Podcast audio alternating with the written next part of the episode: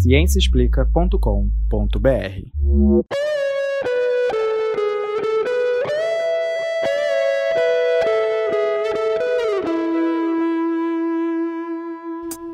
Bem-vindos ao podcast Microbiando, o programa que traz as novidades do mundo da microbiologia e da imunologia para você. Esse é o nosso primeiro episódio da quarta temporada, que foi gravado, né, que está sendo gravado dia 21 de janeiro de 2021.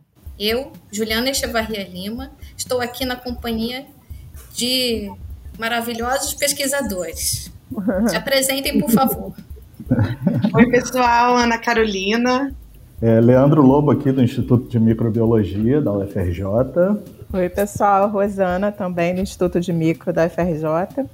E temos uma convidada especial, a Cláudia. Por favor, ah. se apresenta, Cláudia. Oi, gente. Cláudia Benjamin, do Instituto de Biofísica. E a nossa Adriana, de pois hoje e é. de sempre. Estamos aqui. Adriana que está fazendo o diagnóstico aí de Covid, né, Adriana? Exatamente. Inclusive, acabei de sair de mais uma batelada. e hoje a Adriana, a Cláudia vão nos ajudar muito. Esse episódio ele está sendo produzido na semana em que o número de casos de Covid-19 no mundo alcançou a marca de 90 milhões de infectados, com cerca de 2 milhões de óbitos. Mas essa também é uma semana histórica aqui no Brasil, porque no último domingo tivemos a aprovação pela Anvisa do uso emergencial de duas vacinas para a Covid-19, a Coronavac e a vacina da Oxford AstraZeneca. Bem, então nesse episódio trouxemos as respostas para algumas perguntas bastante comuns sobre esse assunto. Vamos escutar essas respostas enquanto a nossa dose não chega. Bem, a per primeira pergunta, que deve ser uma de, a principal aqui para gente, é quais são as vacinas aprovadas e quais são as principais diferenças entre elas? A gente tem duas vacinas aprovadas no momento aqui no Brasil. A primeira é a Coronavac, que foi desenvolvida pela indústria farmacêutica chinesa Sinovac, e a produção dela está sendo feita aqui no Brasil pelo Butantan. Então é, é da Sinovac e está tendo parceria com o Butantan. A gente tem aí no momento 6 milhões de doses que foram importadas dessa vacina e a gente e algumas vão ser produzidas aqui no Brasil. E então e a segunda é a Shadox, né, que ela é desenvolvida pela unidade mais conhecida como a vacina de Oxford, porque ela é desenvolvida pela Universidade de Oxford, pelo laboratório da AstraZeneca, e ela é produzida aqui no Brasil em parceria com a Fiocruz. Elas são diferentes entre si, né? A Sinovac, ela é uma vacina de vírus inativado, enquanto que a Shadox, né, a vacina de Oxford, ela é uma vacina de vetor viral não replicante, ou seja, ela tem uma casca de adenovírus com o DNA dentro dela do SARS-CoV-2. E essa mesma tecnologia ela é até usada em outras vacinas, mas que por enquanto ainda não foram aprovadas aqui para ser usadas no Brasil, como a Sputnik 5 e a Janssen da Johnson Johnson. Essa Shadox, a gente vai receber 2 milhões de doses que estão sendo importadas da Índia, mas que ainda não chegaram no Brasil. Por enquanto, com o que a gente tem dessas vacinas, a gente tem quantidades insuficientes para vacinar toda a população brasileira. E a gente ainda não cons conseguiu começar a produzir elas aqui nacionalmente, porque são os, os insumos necessários para produzir essas vacinas, que normalmente são exportadas da China e da Índia ainda não chegaram no, no nosso país. Por enquanto, é o que a gente tem de vacina aprovada pela Anvisa. E, gente, uma pergunta que todo mundo quer saber: quais são os grupos prioritários que receberão as vacinas e quais são os grupos que não vão receber? Bom, é, como a própria Adriana já falou, né, não tem vacina para todo mundo nesse primeiro momento, então, obviamente, é, foram estabelecidos esses grupos prioritários, onde na primeira fase, no primeiro, a, o primeiro grupo a se vacinar seriam os profissionais da área de saúde e pessoas com mais de 75 anos. Mas essas doses iniciais que nós recebemos não contempla todas essas pessoas. Então foram criadas prioridades dentro desses grupos prioritários. Então, nesse momento, o que tá, é, quem está sendo vacinado são os profissionais da área de saúde, mas que atuam na linha de frente, né?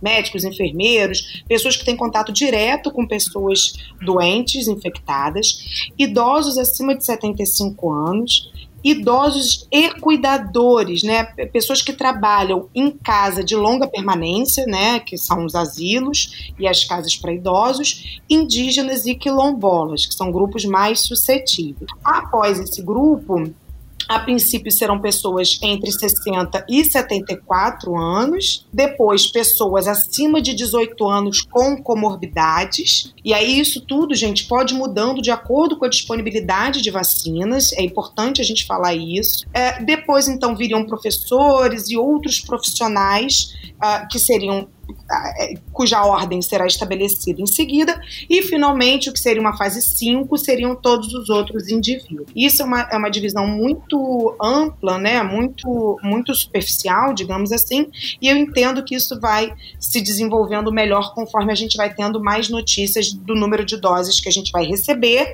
e a médio prazo desenvolver aqui no nosso país. Quem não recebe essa vacina, Juliana, a princípio são crianças e grávidas. Elas não entram, né, elas não entraram nos primeiros testes, no, fase 3 clínico, então por isso não vão tomar essa vacina por enquanto. Mas uh, o próprio Butantan já disse que esses grupos, crianças e grávidas, vão participar em breve de estudos e, e assim, consequentemente, poderão ser incluídos é, nos grupos a receberem a vacina. Fazer um comentário sobre essa história das, das grávidas, ou se você está tentando engravidar, ou se você está amamentando é que realmente, como a Carol disse, esses grupos não participaram do estudo clínico, então nós não temos resultados né, de segurança eh, para eles, mas algumas pessoas, algumas mulheres engravidaram quando estavam fazendo o estudo clínico da vacina. Então, o número de indivíduos é muito baixo para ter uma, uma resposta conclusiva, mas aparentemente a, a vacina vai ser segura para essas pessoas também, né? É, e também o que nós sabemos de outras vacinas de vírus inativados, aí eu estou falando da Coronavac especificamente, que elas em geral são seguras para mulheres grávidas, né? E também é, sobre imunocomprometidos e pessoas que têm pacientes de, de câncer e imunocomprometidos, essas vacinas de vírus inativado também costumam ser seguras, né? Costumam ser seguras. A, a, a ressalva é sempre para vacina atenuada, né? Atenuada. É, Sim. Que aí existe a preocupação desses grupos imunossuprimidos e gestantes é, terem uma reação à vacina, enfim. É, o ideal mesmo é sempre procurar o médico para o seu caso específico, né? Então, você sabendo da sua doença, você vai lá e pergunta se vai ter, se, você, se o médico acha que tem problema ou não para você tomar essa vacina a princípio, tudo bem. É, e, e uma outra parte é que mesmo nessa divisão aí de, dessas fases que vocês que você comentou, Carol, eu ainda acho que está uma bagunça, né? Eu não sei o que vocês estão pensando aí, mas desses primeiros dias de vacinação, pelo que eu vi nos municípios, tudo bem, vamos vacinar primeiro os idosos acima de 75 anos. Mas que idosos? Sim. É, você chega lá, é quem chega primeiro, é por ordem de chegada. Poderia ter sido feito um cadastro, né? Por exemplo, o Ministério da Saúde perdeu um tempo com aquele aplicativo que ficava receitando cloroquina e antibióticos para as pessoas. Poderia ter feito um aplicativo para credenciar as pessoas e organizar a distribuição das vacinas, eu não estou vendo isso acontecer. Alguns lugares até fizeram alguns sites onde você poderia se cadastrar e aí, quando chegar a sua vez, você vai ser chamado, mas realmente são coisas muito locais. Né? Uhum. Um município vai lá e faz o seu próprio site. Realmente, do governo, não tem nenhum, a princípio, nenhum, nada que você estabeleça. Está sendo muito é. decisões locais mesmo. Eu, eu posso complementar uma questão sobre quem pode se vacinar ou não. É, não acredito que não seja pra, para essas duas vacinas, mas uh, indivíduos que têm alergia a adjuvantes de vacina é o único, porém, né, de se pensar se pode vacinar ou não. São pessoas alérgicas, alguns uhum. componentes, esses, como a Adriana falou, devem procurar o seu médico e perguntar se existe algum comprometimento. Mas como a vacina é uma é inativada e outra adenovírus, eu acredito que não tenha é, adjuvantes que, que possam causar. É, se observa isso mais nas vacinas com RNA uhum. ou proteína, aí sim precisa de adjuvante para ajudar na resposta imune. Acho que esse é um ponto. Acho que é o único problema, o único grupo que poderia pensar em, né, em algum, alguma resposta uhum. adversa. Então, pensando, pensando nisso, né, dos grupos e tal, será que temos vacina para todos? A Adriana já falou um pouco mais sobre isso antes, mas explica um pouquinho mais sobre a questão da quantidade das vacinas, Adriana. Pois é, por enquanto a gente, o que a gente, a gente tá, já falou agora nas duas perguntas, a gente não tem vacina, né, para vacinar todo mundo, toda a população, né? E só pensando talvez na primeira etapa, essa primeira fase, a gente teria que vacinar 15 milhões de pessoas no Brasil. E como a gente usa duas doses, né? Então seriam 30 milhões de doses. E né, até o dia, hoje, né, que é dia 21 de janeiro, nós temos apenas 6 milhões de doses que já foram distribuídas entre os estados.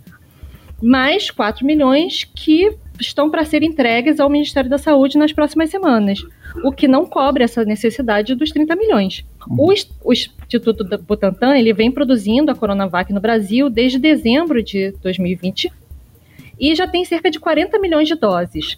Mas essas vacinas produzidas no Brasil, elas precisam passar novamente pela Anvisa para poder liberar o uso emergencial. Como os documentos são parecidos, a expectativa é que seja aprovado rapidamente. O Butantan já enviou os documentos no dia 18, foi na segunda-feira, e então teríamos aí uns 50 milhões de doses, que vai ajudar, né, vai ser o suficiente para completar essa primeira etapa da vacinação no Brasil. Já para as próximas etapas, o diretor do Butantan, que é o Dimas Covas, ele disse que consegue alcançar a produção de um milhão de doses por dia e, para isso, a produção vai funcionar 24 horas por dia, 7 dias por semana. Já falando da vacina de Oxford, o Brasil ele teve dificuldade em receber os 2 milhões de doses que foram produzidos no Instituto Serum na Índia. Parece que hoje isso evolui um pouco mais e alguns veículos de comunicação até afirmaram que receberemos essas doses até o fim de semana, né? mas ainda está muito por alto. Além disso, o início da produção da vacina pela Fiocruz também teve que ser adiada por causa de atrasos nessa chegada de matéria-prima, como a gente já falou antes, que é importada da China.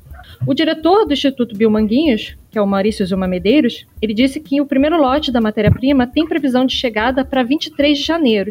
E o primeiro lote da vacina produzida no Brasil pela Fiocruz deve ser entregue em março, cerca de 100 milhões de doses. Muito bem. É, eu, só, eu só queria fazer uma chamar a atenção que a gente está falando de produção no Brasil, mas na verdade não é a produção total, completa, ela não é 100% nacional. Então, é, nós estamos recebendo a IFA, que é um insumo farmacêutico ativo, que vem ou da China ou da Índia, e aí ela é fracionada, diluída, envasada, rotulada e distribuída aqui no Brasil, mas a produção ainda não é 100% nacional. Eu vejo muito na, na mídia uma confusão entre as palavras matéria-prima, insumo, IFA, e tudo é usado como se fosse como se fossem sinônimos, e na verdade não são, né? Hum. A IFA é, que é esse insumo farmacêutico ativo, é praticamente a vacina pronta e concentrada. Né? Eu vi até uma analogia na, no Instagram da Luísa Caires, que é uma jornalista da USP, que eu achei muito interessante, que ela comparou com o suco maguari, aquele suco maracujá, de maracujá maguari que vem concentrado, aí você dilui para fazer o suco, bota açúcar, distribui no copo, coloca gelo. É mais ou menos isso, né? Então a, a IFA chega concentrada. Matéria-prima, eu considero matéria-prima outra coisa. Matéria-prima para fazer a vacina seria, por exemplo, o meio de cultura usado no cultivo das células. Né? Isso aí sim seria uma matéria-prima para a produção de vacina. É, pois é. Tudo isso. Agora, insumos também eu consideraria. É, por exemplo, os bioreatores de, de uso único, colunas de cromatografia para separar o vírus, a propiolactona que é usada para inativar o vírus, isso aí seriam insumos.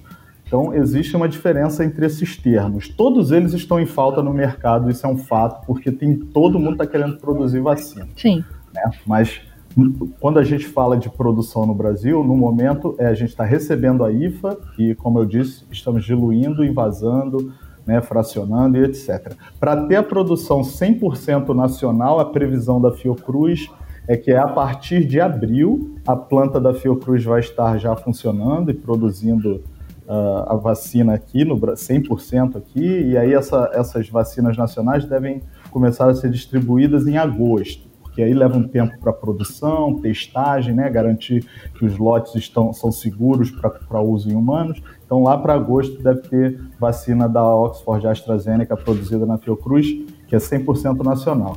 E do Butantan, eu ouvi uma entrevista do, do Dilma Covas hoje falando em setembro, que a planta de produção também está sendo ampliada e que existe um acordo de transferência de tecnologia com a Sinovac, então a produção 100% nacional seria em setembro.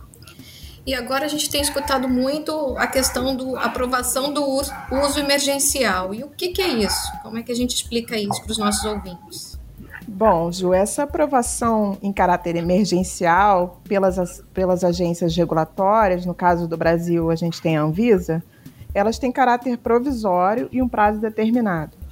Então, elas se baseiam naqueles resultados preliminares dos, dos testes clínicos de vacinação em voluntários e é, a aprovação de cada vacina de forma emergencial leva em consideração a eficácia daquela vacina, a segurança dela e os efeitos adversos que ela teve durante um número limitado de eventos que ocorreram de Covid entre os participantes do estudo. Aí, a partir desses dados é, mais robustos, né, obtidos ao longo de um tempo maior do estudo, é que será possível a gente obter uma autorização definitiva de cada uma dessas vacinas. Então, para a autorização definitiva, a gente precisa responder perguntas que no presente momento a gente não, não tem a resposta, até porque não tem tanto tempo de ensaio clínico para a gente saber essa resposta a longo prazo, qual vai ser. Pois é. E, e tem aí... uma coisa aí, desculpa, Ju, tem uma coisa aí que está é, tá sendo muito discutida, que é a aprovação emergencial da Sputnik V, né? Pois é. Então, está sendo produzida no Brasil, mas o problema é que não foram feitos Verdade. testes clínicos locais aqui no Brasil. Então, a, isso dificulta a aprovação até por uso emergencial pela Anvisa. Né? A gente não sabe se isso vai ser aprovado ou não. Porque é importante, né, você ter um teste local, porque uma população. população. é completamente diferente da outra. O que pode funcionar para um russo não necessariamente tem que funcionar para um brasileiro. Né? Isso, e o mesmo gente... da, da Coronavac é um exemplo disso, né, uhum. que a gente viu aí, foi noticiado bastante, a diferença entre o nível de eficácia nas populações. Sim. E o que, que significa isso? Bom, para a Coronavac aqui no Brasil, né, uh, uh, que foi, foi divulgado né, que o nível de eficácia foi de 50,38%, foi tão discutido, tiveram vários memes com esse número, né? O que isso quer dizer? Bom, isso quer dizer que os resultados do estudo de fase 3 feitos né, aqui no Brasil com a Coronavac, e isso envolveu mais de 13 mil voluntários da área de saúde, geralmente médicos, enfermeiros, que se voluntariaram para receber essa vacina. Então, esse estudo de fase 3 feito aqui, que é, é estudos de fase 3 significa estudos das vacinas em pessoas, né, é imprescindível para qualquer aprovação de qualquer vacina, mostraram que ela reduziu em 100% os casos graves e moderados da doença e 78% dos casos leves. Mas que fique claro que isso não é a eficácia da vacina mesmo, né? Ao contrário do que muita gente está dizendo, e por isso que aquele número de 50 foi tão discutido. Então, a eficácia real da Coronavac no Brasil é de 50,3 38%, ou seja, aproximadamente 50% as pessoas que são vacinadas têm aproximadamente 50% menos chance de contrair a doença. Isso, gente, independente da gravidade. Se a pessoa contrair, a pessoa vacinada ainda assim contrair, ela tem 78% de chance de não precisar de qualquer atendimento médico. E mais, 100% de certeza de que a enfermidade, né, de que a doença não vai ser grave, não vai se agravar, não vai precisar de internação prolongada, não vai precisar de intubação, nada disso. Tá? Mas para mim já é maravilhoso, né? Já é maravilhoso. O valor da eficácia é muito importante, pois é, com esse valor, né, com esse número, a gente pode calcular a percentagem da população que precisa ser vacinada para conter a, a pandemia. E quanto maior a eficácia, menos gente precisa ser vacinada consequentemente. O que não quer dizer, Leandro, exatamente que esse valor de 50% é ruim, ele é ótimo. A diferença é que a gente precisa vacinar mais gente do que uma vacina que apresentaria eficácia de, por exemplo, 70%, 80%. É engraçado que agora todo mundo quer saber a eficácia da vacina e fica comparando, ah, não, quer escolher, eu quero que tenha eficácia de tanto, versa. Gente, ninguém nunca olhou para isso, né? Todo mundo sempre confiou no nosso Ministério da Saúde, na Anvisa. Sim. Agora todo mundo quer ficar comparando a eficácia de vacina. Eu vou contar uma coisa para vocês. Esses valores de eficácia da Pfizer, Moderna versus Coronavac versus não sei qual, não dá para comparar, eles, você não pode comparar um com o outro, porque esses valores são, são cálculos assim, bastante complexos que são feitos e eles levam em consideração critérios que são estabelecidos antes do início do teste clínico. Então, esses critérios são diferentes para cada vacina. Tá? Então, um critério assim bastante difícil da gente estabelecer é o que, que é considerado uma doença? O que, que, que você considera a doença pelo Covid? Né? Quando a pessoa deve ir procurar para fazer o diagnóstico, fazer o PCR para ver se ela está com a doença? Então, as diferentes vacinas usaram critérios diferentes. Tipo, ah, se te apareceu o sintoma tosse, com febre, você procura para fazer a testagem. Outro, outro teste clínico de outra vacina não usou esse critério. Então, no final, não dá para a gente fazer essa comparação. Tá? Esses, esses valores de eficácia, eles são valores utilizados dentro do teste clínico. Na população, esse valor não, não é tão importante assim. Existe um outro valor que é calculado que é, é que é chamado de eficiência da vacina. Isso. E aí a eficiência da vacina é calculada baseada na, na né, em como ela se comporta, vamos dizer assim, no mundo real, fora do teste clínico. E é isso que a gente vai precisar esperar um pouco mais para ver. A gente não tem números suficientes para concluir isso ainda, né? Não. Mas assim, a vacina, a Coronavac é uma excelente vacina, né? Como a Carol disse, protege, ninguém vai precisar ser entubado, ninguém vai precisar ser hospitalizado. Cara, eu não quero mais nada, estou muito feliz. Com certeza. Né? E é uma vacina fácil de produzir, barata, fácil de distribuir, não precisa de freezer menos 80, etc. Então vamos valorizar a, a Coronavac, vamos valorizar todas as vacinas que estão chegando aqui, que a gente vai produzir, que vão ajudar muito. Com certeza. E, é, e quanto mais vacinas tiverem, melhor. E quais são as medidas que a gente tem que tomar após a, a vacinação? Quais são os hábitos normais do dia seguinte? Então, Chu, é, é, as pessoas após a vacinação acham que já né, podem sair sem máscara e viver a vida, entre aspas, como era antes, e não é verdade. Primeiro que a vacina leva um tempo né, para o organismo, após a vacina, o organismo responder e montar a resposta imune adequada para proteger para uma possível futura infecção. Então, e as vacinas, pelo menos as duas que vão chegar agora inicialmente, são de duas doses. Então, temos que esperar uma dose, a segunda dose, né? E um tempo após essa dose para que a gente tenha essa resposta imune adequada. É, então, nesse período, temos que usar máscara, lavar as mãos, manter o isolamento, né? Se possível, né, evitar saída, lugares fechados. Então, isso ainda é muito importante que a população continue fazendo.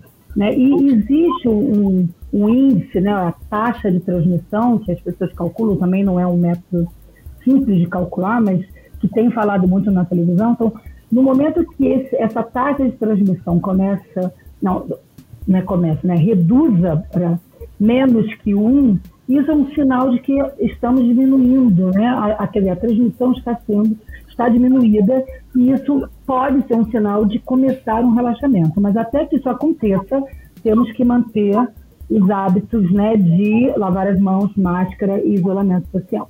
Como está sendo apontado por vários especialistas, tem várias perguntas sobre as, as, vacinas que a gente ainda não sabe responder, né? Como, por exemplo, se você, porque a vacina, tudo que a gente estudou sobre vacina mais ou menos até agora, é que ela impede que você desenvolva COVID-19, que é a doença, mas não necessariamente que você não pegue o vírus ou que você não transmita. Então, a maioria dos especialistas Sim. recomenda que, mesmo depois de você tomar as duas doses da vacina, você continue usando máscara, continue se mantendo a dois metros de distância das outras pessoas e ficando em casa, porque, por enquanto, a gente ainda não tem essas respostas. A gente precisa de mais estudos que vão vir com o tempo para a gente poder saber, né, e re realmente esperar essa taxa, né, de transmissão ficar menor do que um. E quem já teve Covid, precisa se vacinar ou deve se vacinar?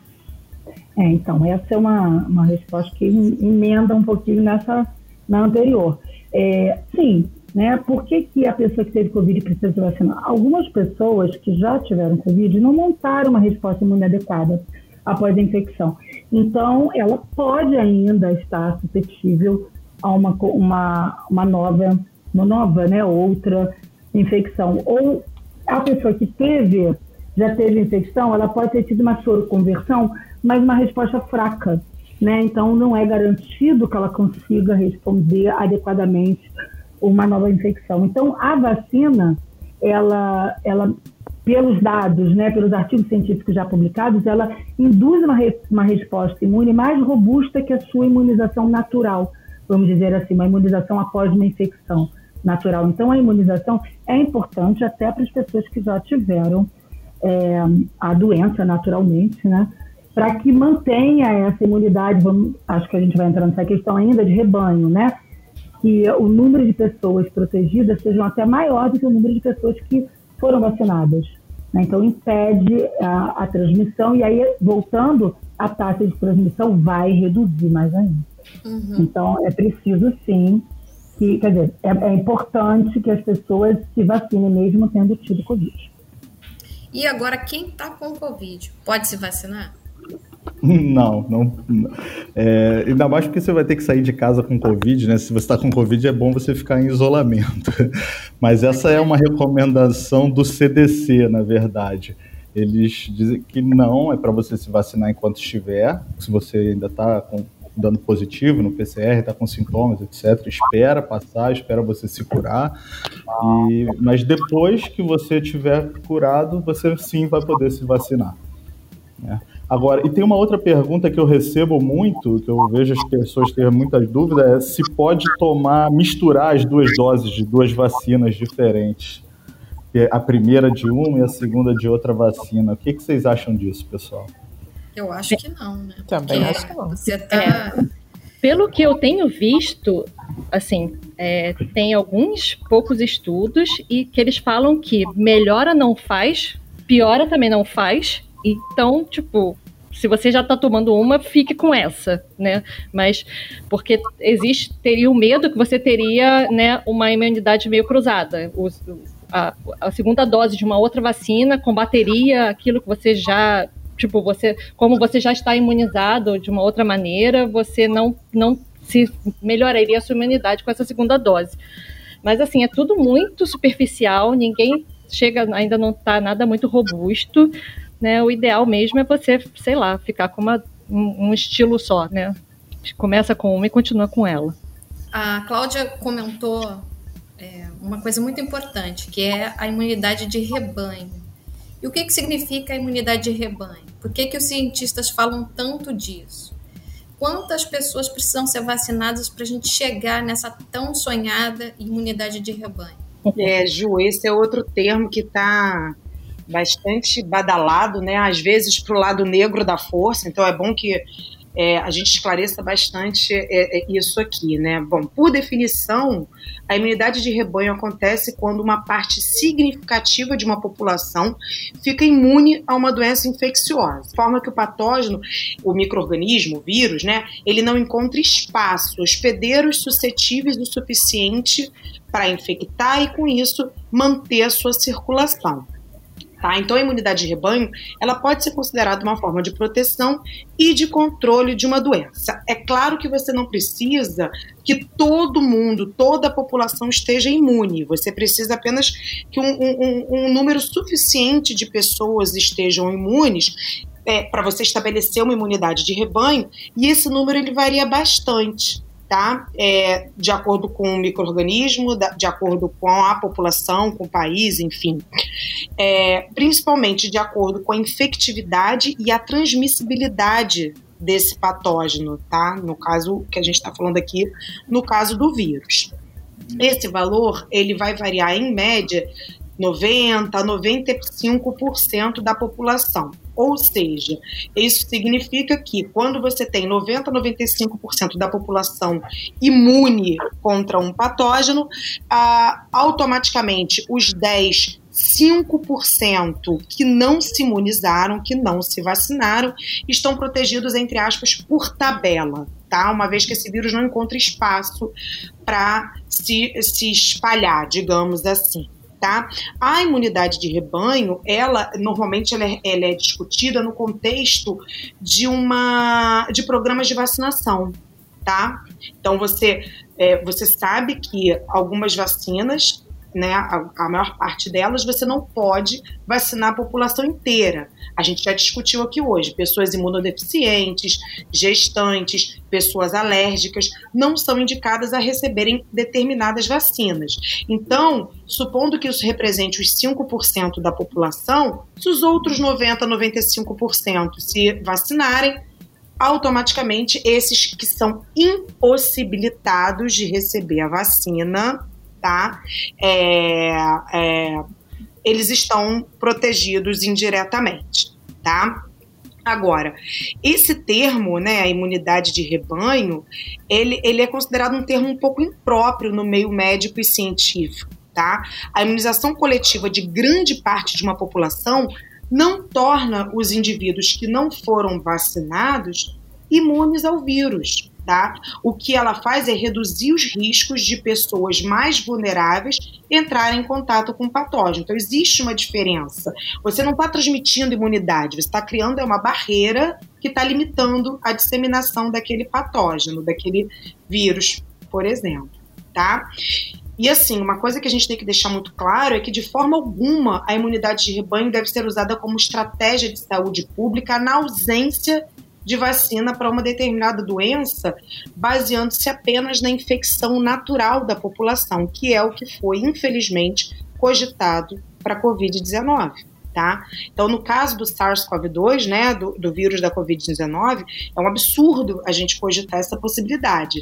É, a, o percentual da população que deveria se imunizar para você ter a imunidade de rebanho ser em torno de 70% para esse vírus. Né? Eu, falei, eu falei que o valor varia entre 90 e 95, mas é, isso vai depender muito da transmissibilidade. Então, para esse vírus, para o SARS-CoV-2, imagina-se que 70% deveria estar imune para os outros 30% estarem indiretamente protegidos.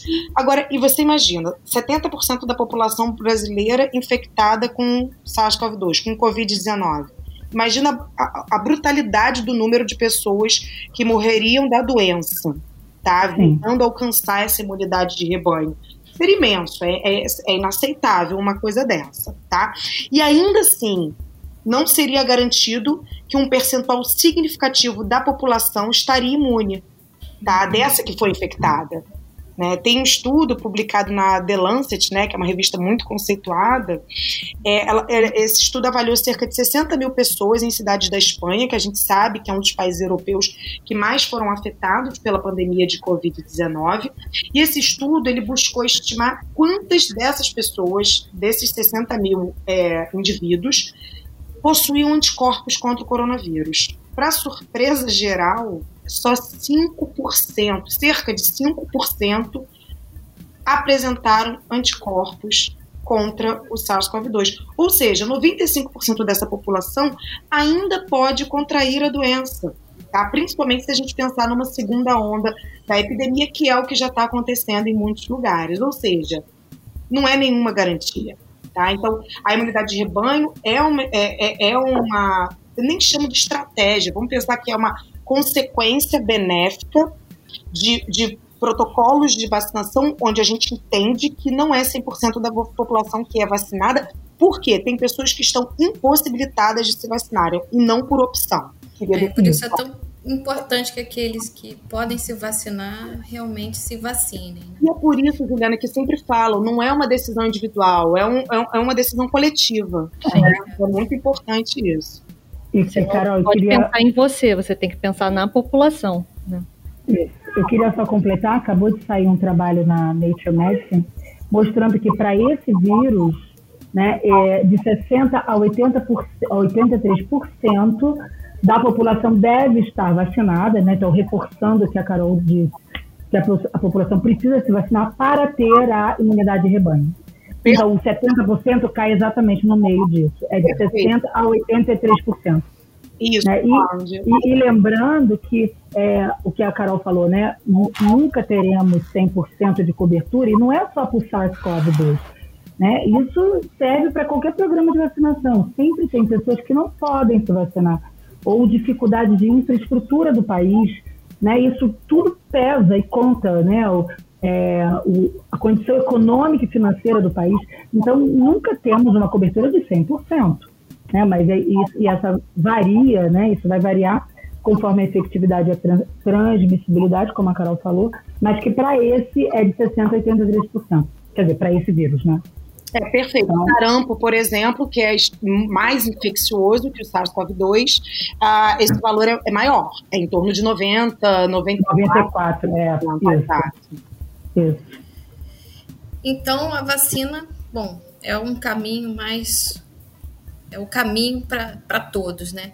E o que muitas vezes as pessoas ficam em dúvida é se elas podem confiar nas vacinas, quais são os efeitos colaterais, os alérgicos e imunodeficientes, eles podem se vacinar?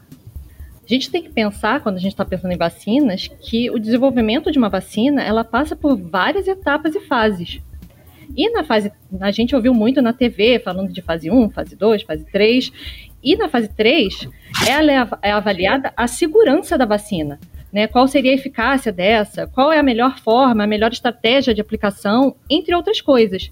Então, nenhuma vacina que não passe da fase 3, ela vai ser utilizada para vacinar a população em geral. E, é, e é, né, a gente estava até falando, no, na abertura, falou-se né, sobre a aprovação da Anvisa. Então, para a, Anvisa ter é, é, permitido né, essa, que essas vacinas fossem utilizadas, elas são claramente seguras, porque elas passaram por todos esses testes né? E aí agora, na fase 4, né, que é uma fase de farmacovigilância, né, eles vão, é que a gente começa a ver os efeitos raros, porque a gente, com os, na fase 3, como tem um número limitado de pessoas, você às vezes perde muitos efeitos raros, né? E ainda assim, se aparecer qualquer coisa dessa, essas vacinas elas vão ser canceladas e substituídas por outras. Mas até o presente momento, nada foi visto que diga que você não possa se vacinar, que essa vacina não é segura, não é confiável. Né? E aí, né, que a gente tem no momento, que é o que o pessoal já está tomando, que é a Coronavac, a gente já viu que cerca de 10% das pessoas né, que tomaram essa vacina, elas vão sentir dor no local da aplicação, uma dor de cabeça, uma dor muscular, coceira, que é nada grave que vai comprometer a saúde dessas pessoas. E ainda assim não é todo mundo, sabe? é só algumas pessoas, né? E até o momento, né, a gente até ficou sabendo lá fora, né, que as vacinas, tipo a da Pfizer, né, você teve algumas reações alérgicas, mas também foram raríssimas, muito, muito, muito pequenas, né, com reação anafilática. Ainda assim que ninguém morreu, né, antes que você se preocupe, mesmo essas reações alérgicas que foram consideradas graves, as pessoas foram medicadas no mesmo momento e elas ficaram muito bem, obrigado, foram para casa. Né? Ninguém absolutamente ficou mal, nem foi para o hospital, nem nada do gênero. E então, a no, na, no caso da Coronavac, né, diferente dessas, ainda não foi reportado nenhum caso. Né? Você tem, no máximo dos máximos, umas reações alérgicas bem leves, que você não precisa nem de medicação. É, e lembrando, né, eu vou lembrar agora, Adriana, que na Turquia e na China, a Turquia, se não me engano, já aplicou mais de 700 mil doses da Coronavac, a China também, e não tem nenhuma reação adversa grave. Né? E é bom lembrar que sentir um pouquinho de dor, né, essa inchaço, essas coisas, são o seu sistema imunológico Exato. funcionando, é respondendo. Ótimo. Se você está sentindo dor é porque está funcionando. Né? É, é, é, de se esperar, né? Quando o seu sistema imune começa a responder a algum antígeno, alguma coisa que foi injetado em você, tem, você pode ter essas reações. Não tem absolutamente nada de errado com isso.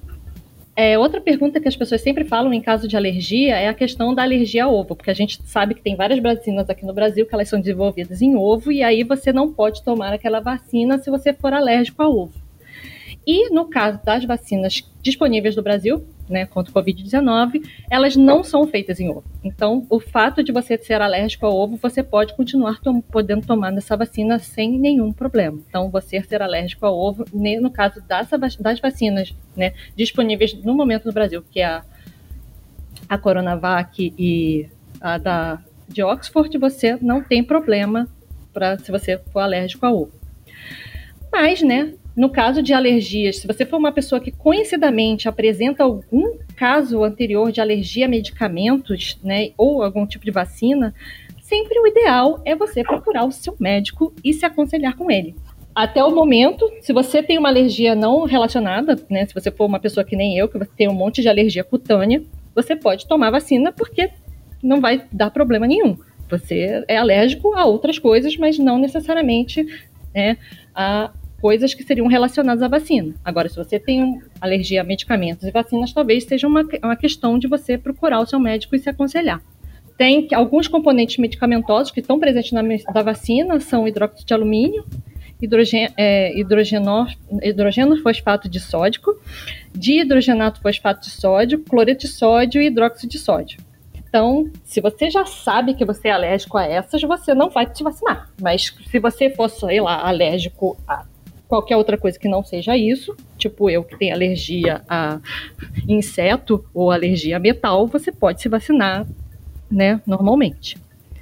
E a gente até já tinha falado antes, né? As pessoas imunodeprimidas, né? Vai depender muito da doença, do seu caso, do seu tratamento, e você procura o seu médico e vai se aconselhar com ele sobre o seu caso específico, mas aparentemente não tem grandes problemas também.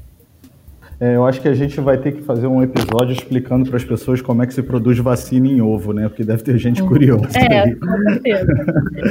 Mas é, é, muitos desses compostos que a Adriana mencionou são chamados de adjuvantes. Isso. E todas as vacinas têm adjuvantes. Eles servem para ajudar a estimular o nosso sistema imunológico. Então, a vacina funciona melhor na presença desses compostos aí. Então é importante que eles estejam presentes. É, tá? e esses que são usados pela na Coronavac, esses que a Adriana também citou, são usados em outras vacinas que com certeza as pessoas já já se imunizaram, né? Então é é, então se você sabe que você já tomou todas as vacinas do seu, né, sua carteira de vacinação, eu espero que esteja completinha, bonita. então, se você já tomou tudo que você tinha que ter tomado e você sabe que você nunca teve reação alérgica a nenhuma delas, você deve estar garantido e não vai ter problema nenhum.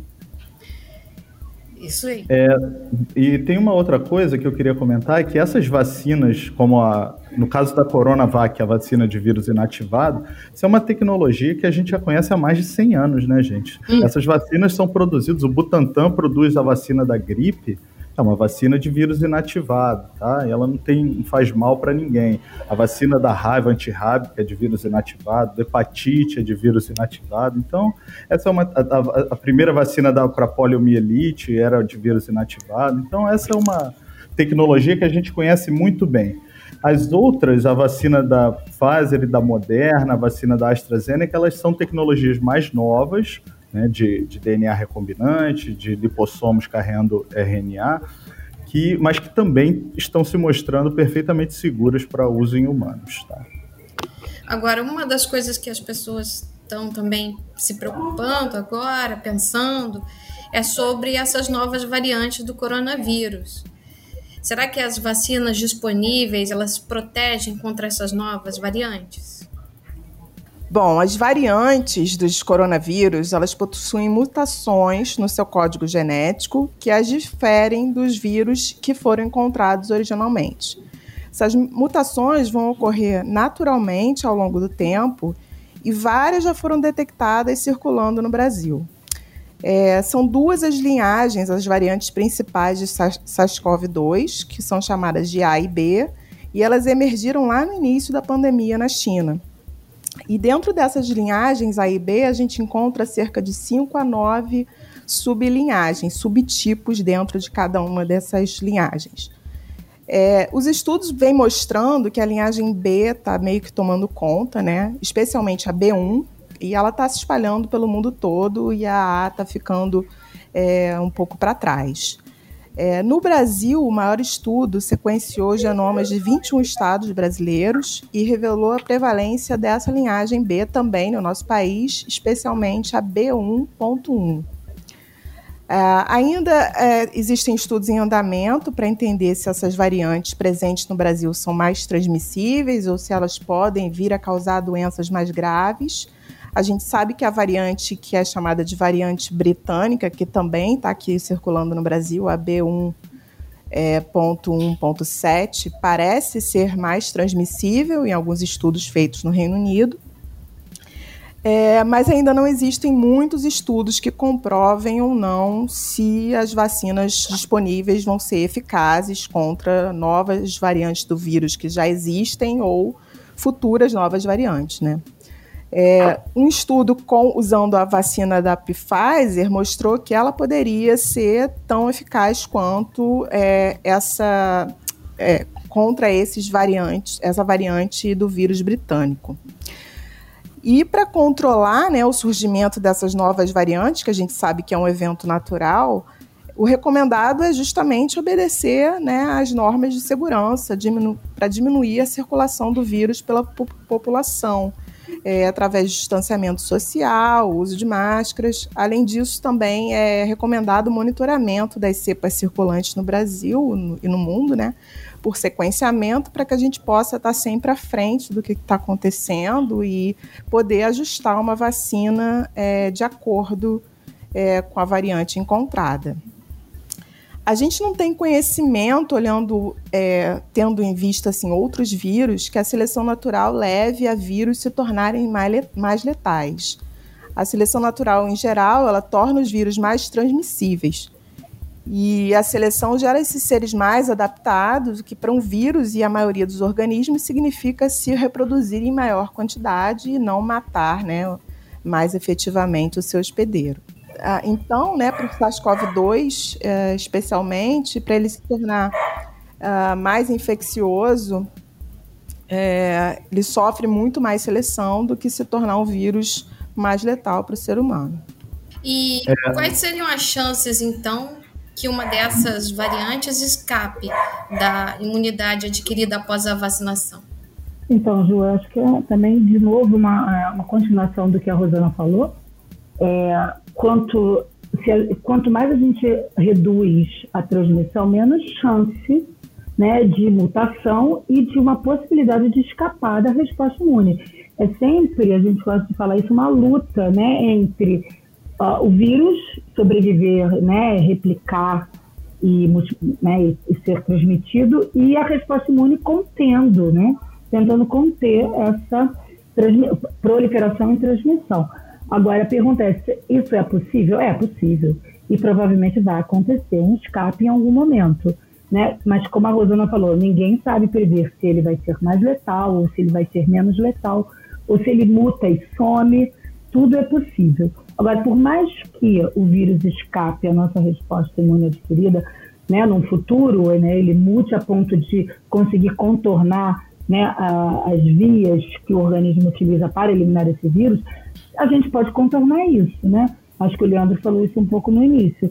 É, a, as vacinas, a, essas, igual a vacina do para H1N1, ela, ela é atualizada, vamos dizer assim, entre aspas, de um em um ano ou de dois em dois anos, tentando realmente uh, contemplar ou pegar né, uh, esses vírus que sofreram pequenas mutações. Então, isso é possível, principalmente com vacinas a RNA, porque você pode sintetizar a, a, a, nova vacina agora de acordo com aquele vírus que foi mutado. Então, a, apesar disso poder acontecer, podemos resolver isso né, a, a, cada ano que mude. Então, é um, é um fenômeno que pode acontecer, esse escape. Né, como a Rosana falou, já houve várias alterações que né, geram variantes, e isso vai continuar acontecendo porque é um fenômeno natural. É, inclusive já tem algumas variações nacionais, né? Umas variações brasileiras acontecendo lá no norte, no Amazonas. A gente, nós temos um colega da Fiocruz do Amazonas, que é o Felipe Naveca, que está fazendo sequenciamento e acompanhando esse, o desenvolvimento dessas variantes. E pelo jeito a gente precisa trazer ele para participar de um episódio e contar sobre os resultados dele. Eu vi pra hoje, Leandro, um artigo, hoje, foi publicado hoje, mas eu não consegui ler porque foi antes de começar aqui o, o podcast, que uhum. já existe alguma variante que pode escapar à vacina. Então, assim, uhum. é, é, uma coisa que a gente sabe que vai acontecer, mas que a população não deve ficar preocupada, porque isso pode ser resolvido. Né? Vai ser controlado, exatamente. Controlado, exatamente. É, e, e, se, e se você está ouvindo, está preocupado com essas variantes, o melhor que você pode fazer é se proteger, manter o distanciamento, né, usar máscara, porque quanto mais pessoas o vírus infectar, maiores as chances dele sofrer mutação, porque ele só, sofre, ele só sofre mutação quando ele se replica. Isso. E ele só se replica se estiver infectando uma pessoa. Exato. Então é a melhor chance de evitar isso. É. é. E, Cláudio, então, continuando nesse assunto né, da, da, da, atualização das vacinas, é claro que essas mutações eventualmente vão acontecer e nós vamos atualizar as vacinas para tentar conter essas novas variantes. Mas e, e, tratamento? Será que tem algum tratamento aí no horizonte para acompanhar a, as vacinas? Então, Leandro, é, vamos começar com hoje, né? Antes do horizonte. Hoje tá. não temos, né? Assim, tratamento para é, a doença causada pelo SARS-CoV-2, que é a Covid-19, não existe um tratamento. Então, isso é muito importante que fique claro, né? Que a gente vem, né, tem visto na, na internet, né, em divulgações que tratamento precoce. É, nenhum desses tratamentos foi comprovado cientificamente. Então, tratamento para doença não existe. Mas existem intervenções farmacológicas. Né? Claro, o paciente que foi hospitalizado né, de moderado a grave, existem algumas intervenções, ou mesmo antes de um quadro moderado, mas que ele precisa de atendimento médico, né, o que os, os médicos e profissionais da saúde têm feito, é, eles têm utilizado fármacos né, empíricos, porque não se sabe, né, não tem comprovação científica que eles vão realmente funcionar ou reverter o quadro, mas são utilizados antivirais, antibióticos, porque o paciente com uma, com uma infecção viral pulmonar, né, ele fica mais suscetível à infecção bacteriana, então imediatamente entra com antibióticos. Né, uh, pacientes com uma tendência à, à coagulação sanguínea, né, então isso é, é, monitorado pelo dedímero, que é um produto da coagulação né, sanguínea, e eles, é, esses pacientes que passam acima de 500 nanogramas por ml, é, eles entram com tratamento de heparina, né, eles recebem um tratamento com heparina, isso se tiver no hospital, tá, a heparina de alto peso molecular. E uh, uh, um outro fármaco que tem sido utilizado, mas só para pacientes com oxigenoterapia ou intubados, é a dexametasona, tá? que é um cortisol, corticoide, mas ele só é indicado para pacientes de moderado a grave em oxigenoterapia. Pacientes no quadro inicial leve não deve tomar dexametasona, porque a dexametasona ela impede essa resposta inflamatória inata, né, de conter o vírus no início. Mas quando a resposta já está exacerbada, a dexametasona é um tratamento. Então esse é o, é o, o que hoje realmente se utiliza, né, e, apesar de nós vemos né, pessoas tomando ivermectina, é, não é, pode o, nitazoxanida, né, e que não tem hoje uma comprovação de que eles são efetivos. Tá? Então, os médicos eles acabam, tem muitos profissionais da saúde que acabam indicando, né? Eu entendo em certa em certo ponto, porque é uma doença, né, nova, né, desconhecida, um vírus novo. Então, com um paciente grave no hospital, os médicos acabam né, fazendo uma intervenção farmacológica numa tentativa de recuperar o paciente. Mas até hoje não tem comprovação. Sim, ah, mas eu acho que o pior ainda é o que eles chamam de né, tratamento precoce ou pré-tratamento, que é o que colocar Isso. esses medicamentos, né, ivermectina, a cloroquina Isso. e outros medicamentos antes de você, ao menos, pegar qualquer Isso. doença, né, como se uma, fosse uma maneira de prevenção, sendo, sendo não, e aí, sabe que e não aí funciona. O indivíduo, isso. E o indivíduo acha que depois que ele tomou isso, ele pode ir para a rua sem máscara. Isso abraçar as pessoas, né, frequentar festas lotadas, porque Não. ele está protegido com ivermectina.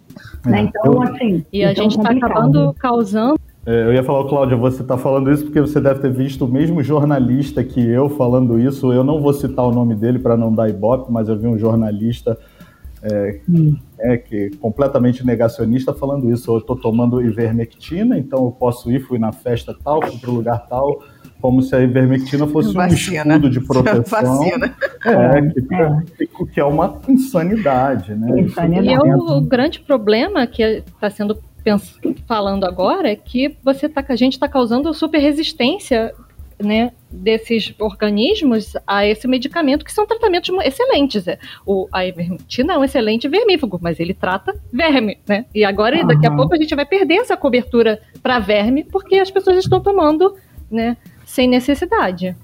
Uhum. Assim como também para outros antibióticos e um monte de remedicamento que você está tomando, né, para você tratar um vírus que não é tratado, né? E, ou melhor, não é nem para tratar, né? É pré-tratar, é para fazer um, uma proteção que não uma existe. Proteção. É. é não, o, o, o, tratamento precoce, na verdade, eles, eles indicam para pacientes que começam a sentir o sintoma até 3 a 5 dias, né? E a prevenção também eles utilizam para você não pegar, pegar. o vírus. Então, tem pessoas tomando ivermectina, é, três, se eu não me engano, são três dias, de dois em dois meses. As pessoas estão tomando né, para prevenção. É um protocolo, e né? uns tomam, é o protocolo, e uns tomam como tratamento precoce, que é no primeiro, nos três primeiros dias de sintoma, você tomar, o, na verdade, ou ivermectina ou, ou nitazoxanida, né, que é a anita.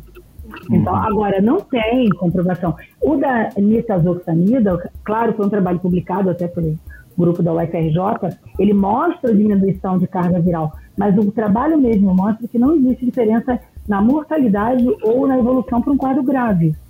Né? Então, o, o, o, quão importante é essa redução de carga viral? Né? Se não implica na evolução.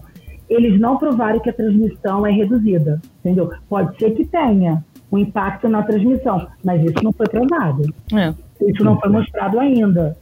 Né? Então, eu não, é. não desmereço o dado do, do artigo. Né? Hum. O problema é a interpretação do que aquele dado é, pode indicar. Então é isso que a gente tem que tomar cuidado.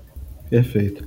Bom, então o, o, o melhor que nós podemos fazer, lembrando agora, é, é continuar é, mantendo o distanciamento social, né, usando máscara, todas aquelas medidas que a gente sempre fala. É muito importante, cada vez mais as pessoas estão deixando de usar máscara e é muito importante manter essas medidas é, de, de proteção, gente, porque como, como a gente já mencionou aqui, podem surgir outras variantes, né? Não, já surgiram ah, essas novas já surgiram, variantes é e que aparentemente elas são mais transmissíveis. Então, mais um motivo, hum. porque se você está lá de bobeira sem a sua máscara, você está é. aumentando a chance de você se contamine com essa, é, né, com essa nova variante, é, que vai se espalhar o, mais o governo francês está propondo melhorar o tipo de máscara. Sim, né, proibir a máscara pra... caseira e você ser obrigado a usar máscara cirúrgica ou máscara no tipo N95. É, para proteger da, da variante britânica. Então tem uma outra pergunta também sobre limpar as compras antes de entrar em casa. Essa aí eu sou um pouco assim, é claro que se é algo que você vai consumir imediatamente, é bom você limpar, mas é, o, o, vírus, se é algo que você. Eu, eu, não costumo limpar particularmente todas as minhas compras, né, gente?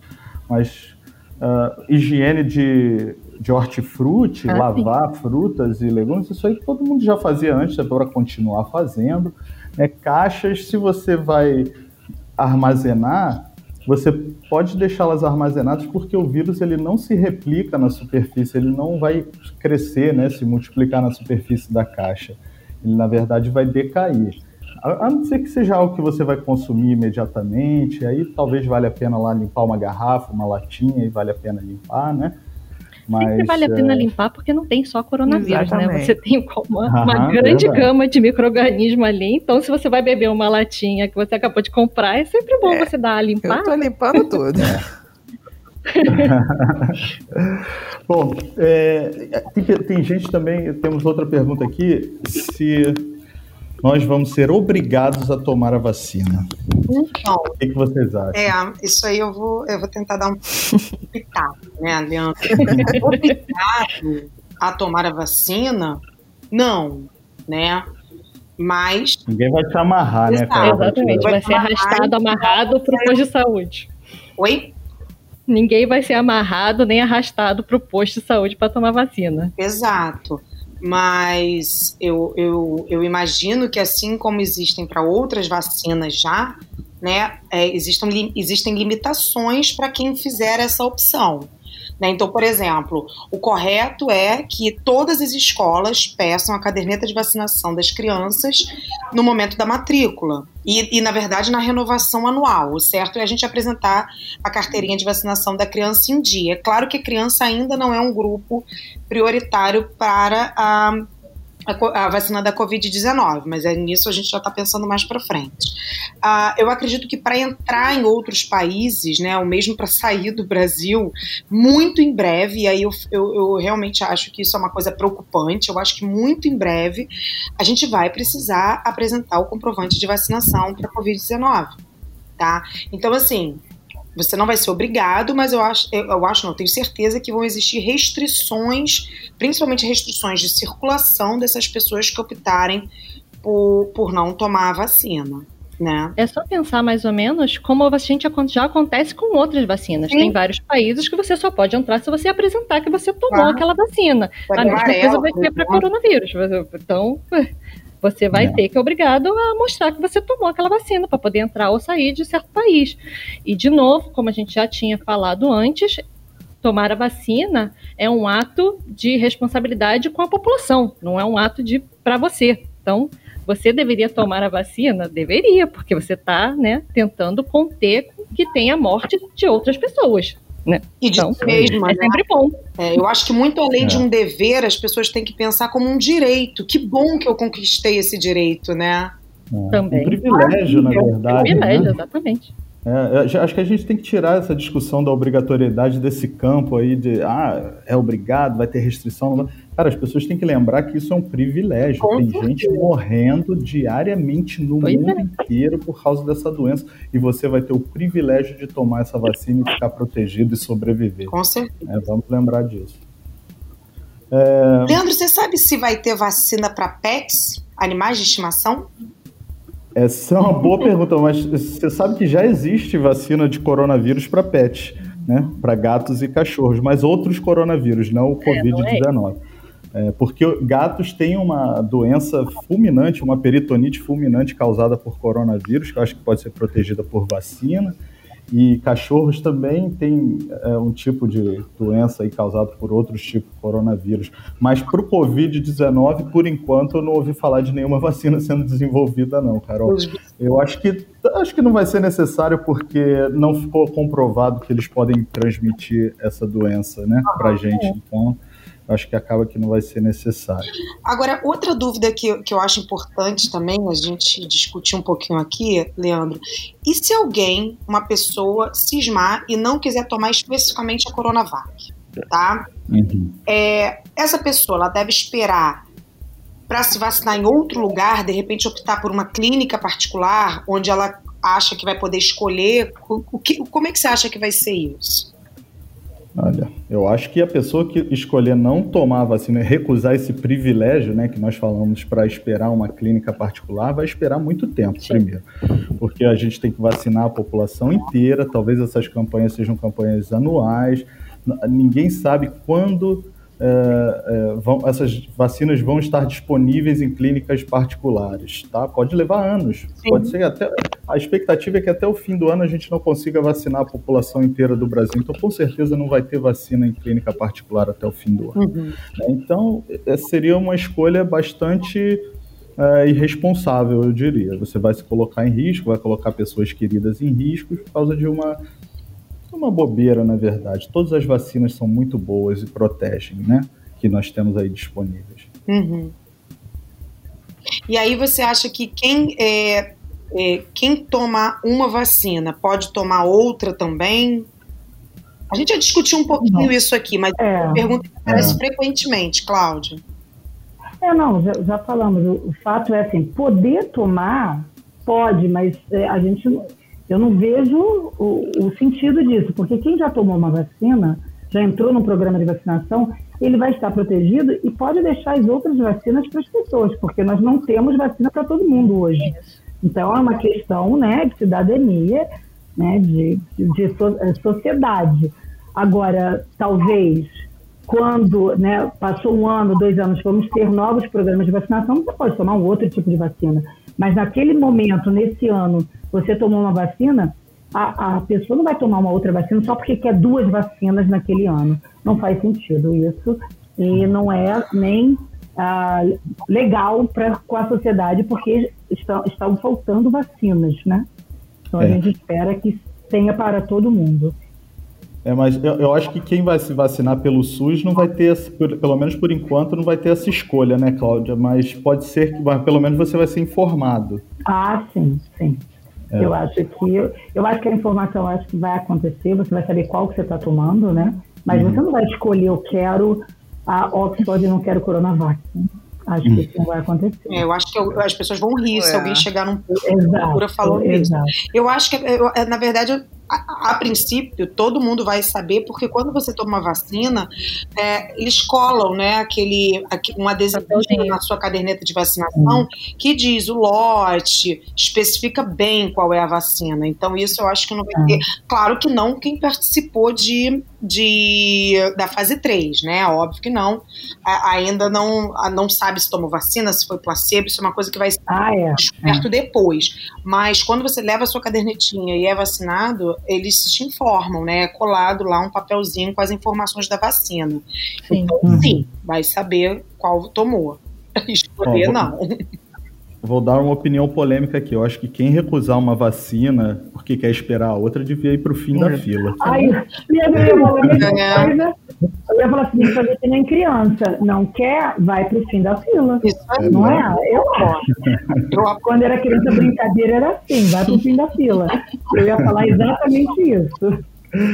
É, vem cá, e vocês, vamos comentar um pouquinho sobre as duas doses da vacina. Por que, que são necessárias essas duas doses? Então, Leandro, a necessidade de duas doses é uma coisa bastante comum em vacinas, né? Você dá a primeira dose, depois dá o reforço.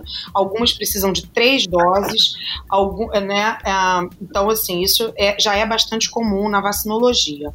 Para o caso da Covid-19, e aí a Cláudia pode me corrigir se eu, se eu me enganar, é, não existe ainda estudos que provem realmente que as duas doses são imprescindíveis, tá? O que não houve foi tempo suficiente para estudar o efeito protetor de uma única dose. Mas tudo que se sabe, todo o conhecimento acumulado ao longo de décadas de estudo de vacinas, tudo indica que a, realmente a, o uso das duas doses, né, com intervalo, e aí está variando duas a três semanas, é o melhor é. protocolo para induzir proteção. E isso acontece porque quando você faz a segunda dose, você está gerando uma resposta imunológica mais robusta, tá? Você está gerando uma maior produção de anticorpos, não só quantitativamente, mas qualitativamente, são anticorpos mais específicos, que se ligam com maior afinidade ao antígeno, e aí a gente está falando do vírus, tá?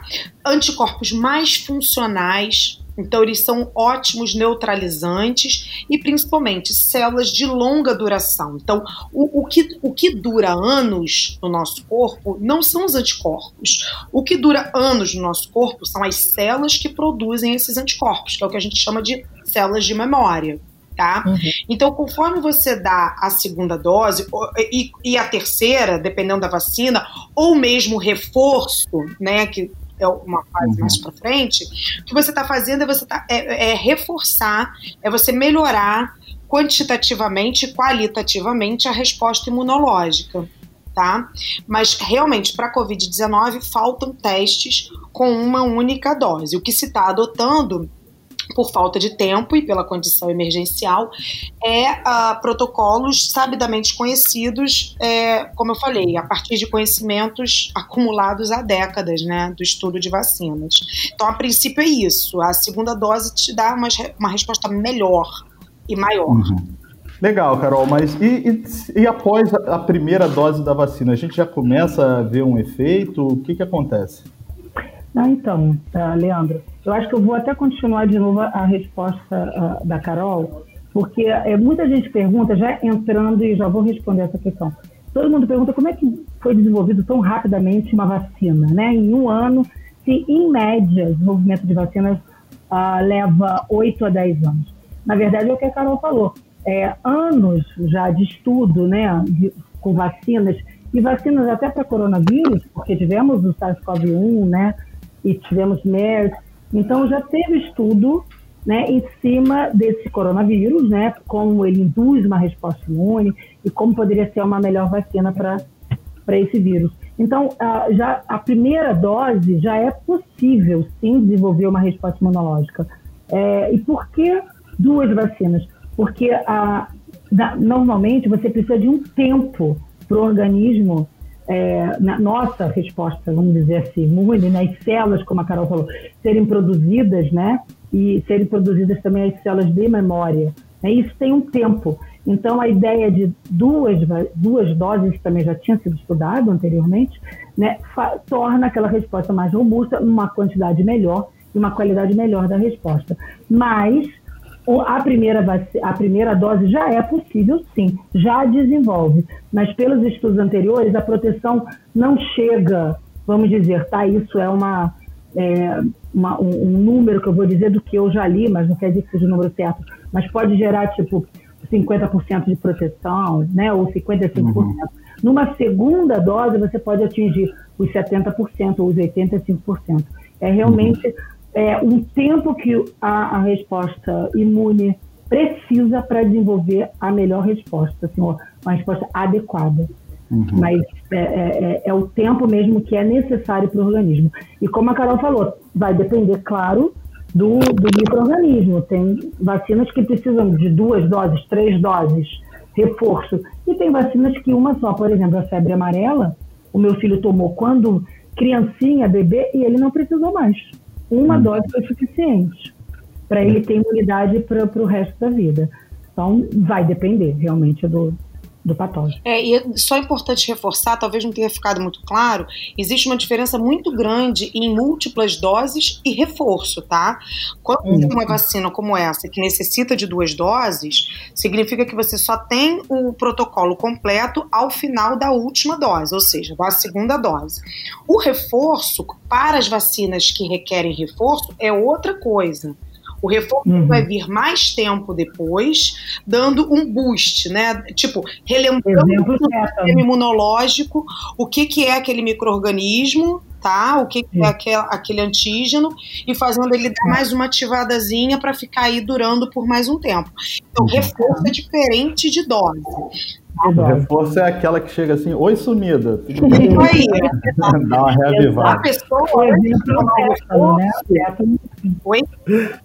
O tétano é um exemplo, né? Depois de 10 anos você tem um reforço. Sim, é. exato. Mas dentro exato. de 10 anos você está com o seu programa, sim, com o seu calendário de, de, vacinação completo para o tétano. Completo. Né? Então existe uma, uma diferença importante nisso.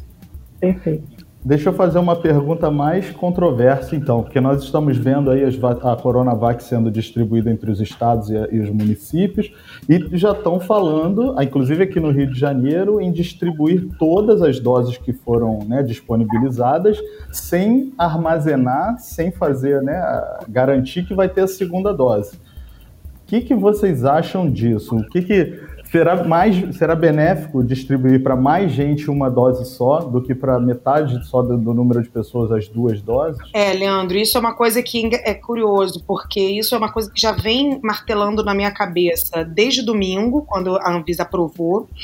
E eu fiquei pensando, esses 8 milhões, né, 6 milhões da Coronavac, mais 2 milhões da Oxford AstraZeneca que estão vindo da, da Índia, uh, eles estão, eles vão contemplar 4, é, quer dizer, 4 milhões de pessoas, né? 3 milhões mais 1 milhão, duas doses, ou eles vão vacinar 8 milhões contando que virão mais 8 para a segunda dose, num intervalo curto, uhum. de duas a três semanas, né? Então eu acho essa discussão bem válida, né? É uma coisa é. que me preocupa, porque do jeito que as né, que está caminhando, eu não acho garantido que daqui a duas, três semanas a gente tenha novamente as 8 milhões.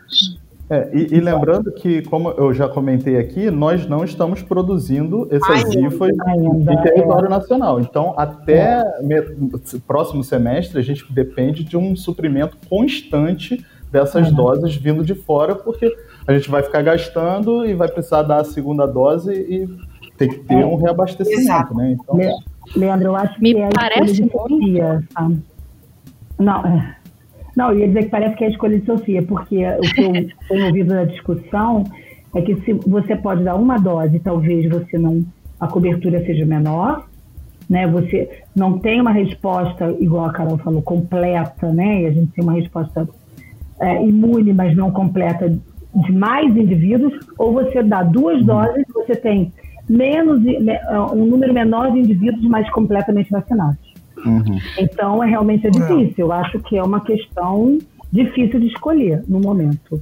Eu acho que tem que ser muito bem avaliado. Eu, como é, doutor, o que me pareceu pessoal, mesmo. Eu é garantiria é... as duas doses para um número menor de pessoas. É, o que eu estava falando é que a, a, impressão que me dá é que eles querem tentar fazer a mesma coisa que eles fizeram quando teve aquele surto de febre amarela né, em que você, ao invés de dar uma dose completa para as pessoas, você dava um terço de dose. O problema é que, para fazer isso para a febre amarela, você já tinha todos os testes anteriores dizendo que aquele um terço de dose funcionava muito bem e dava a proteção necessária. Sim. E uhum. o que não acontece no momento, porque a gente não sabe quase nada dessas não, vacinas, né? Então, fracionar é, é exatamente é uma escolha meio é que a gente não sabe o que, que vai dar, o que, que vai acontecer. Então, é vai ser o que vai acontecer. A gente não sabe muito bem o que, que vai acontecer daí, né? É, Se você só tomar uma dose. Gente, só para encerrar, que a gente já está com bastante tempo aqui, de, já respondemos muitas perguntas, né? Eu quero a opinião de vocês. O que, que vocês acham dessa doença do Covid? Assim, vocês acham que ela vai, a gente vai vacinar a população e essa doença vai desaparecer, vai diminuir muito, vai sumir ou vai ser uma coisa? Nós vamos precisar de campanhas anuais, sempre mantendo a, a, a, vacina em dia, com vacinas novas por causa das variantes? Qual é a previsão? Vamos fazer um exercício aqui de é, adivinhar o futuro. O que, que vocês acham? Eu acho. Ah. é, pois é, é difícil. Mas eu acho que vai, vai se tornar uma parte da nossa vida a partir de agora, que a gente vai tomar, assim como a gente faz para gripe, a gente vai ficar tomando de tempos em tempos uma vacina de atualização, se ela se mostra. Se bem que o coronavírus é menos. É, ele é menos mutável do que o, o vírus da gripe em si, né? Pelo uhum. as coisas aparecem. Então pode ser que realmente a gente tome vacina e fique tudo Sim. bem, né? Ou pode ser que não. É difícil ah, prever, ah, vamos né? Ser otimista, assim. gente. Vamos... vamos ser otimista de que vai tudo funcionar, ah. que a gente vai tomar a vacina e que é isso, vai a gente vai ter né, erradicação do coronavírus. Olha que delícia. Tipo. Eu não tenho esse otimismo todo. eu também não tenho, não. Mas Estou admirando assim, a sua fala, porque eu não tenho esse otimismo. Mas eu, eu também não, porque eu viajei longe. Eu tô achando que vai ser uma coisa mais sazonal mesmo, que a gente vai ter que ficar é, tomando de tempos em tempos. É.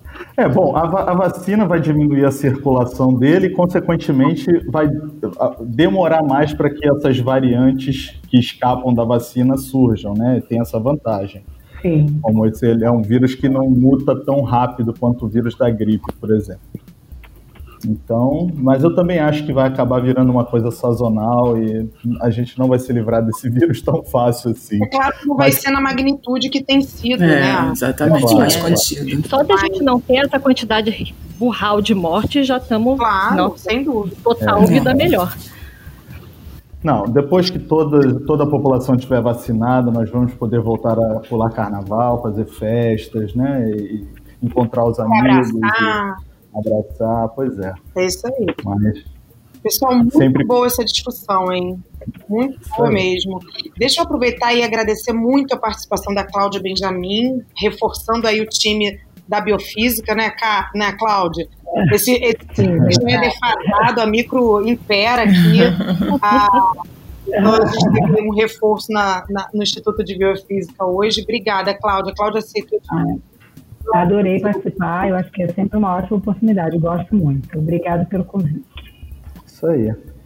Bom, gente, então vou encerrar aqui. Esse foi mais um episódio do Microbiando e nós esperamos que vocês tenham gostado né, dessa discussão. E se vocês tiverem mais dúvidas sobre vacinas, mandem para a gente perguntas que nos próximos episódios a gente vai tentando ajudar. Né? Nossas redes sociais, nosso Twitter, Instagram, Face, todos são microbiando. Ou pelo nosso e-mail, que é o microbiando.micro.ufrj.br. E se vocês tiverem outras ideias para próximos episódios que também não sejam sobre coronavírus, pode mandar que a gente gosta também. E aí nós falamos sobre outras coisas, tá? É, o podcast Microbiando ele tem o apoio do Instituto de Microbiologia Paulo de Góes, da UFRJ, do Instituto de Biofísica Carlos Chagas Filho, também da UFRJ, e nós temos o apoio da, de várias sociedades científicas, né, da SBPC, a Sociedade Brasileira de para o Progresso da Ciência, a Sociedade Brasileira de Imunologia, de Microbiologia, a Sociedade Brasileira de Virologia e do site A Ciência Explica. Esse episódio foi produzido pela equipe do Microbiando e editado por Pierre Borges, e a trilha sonora do Microbiando foi produzida por Daniel Vaz. Muito obrigado e até a próxima, pessoal. Tchau, tchau, pessoal. Até a tchau, próxima. pessoal. Tchau, tchau. Tchau, gente.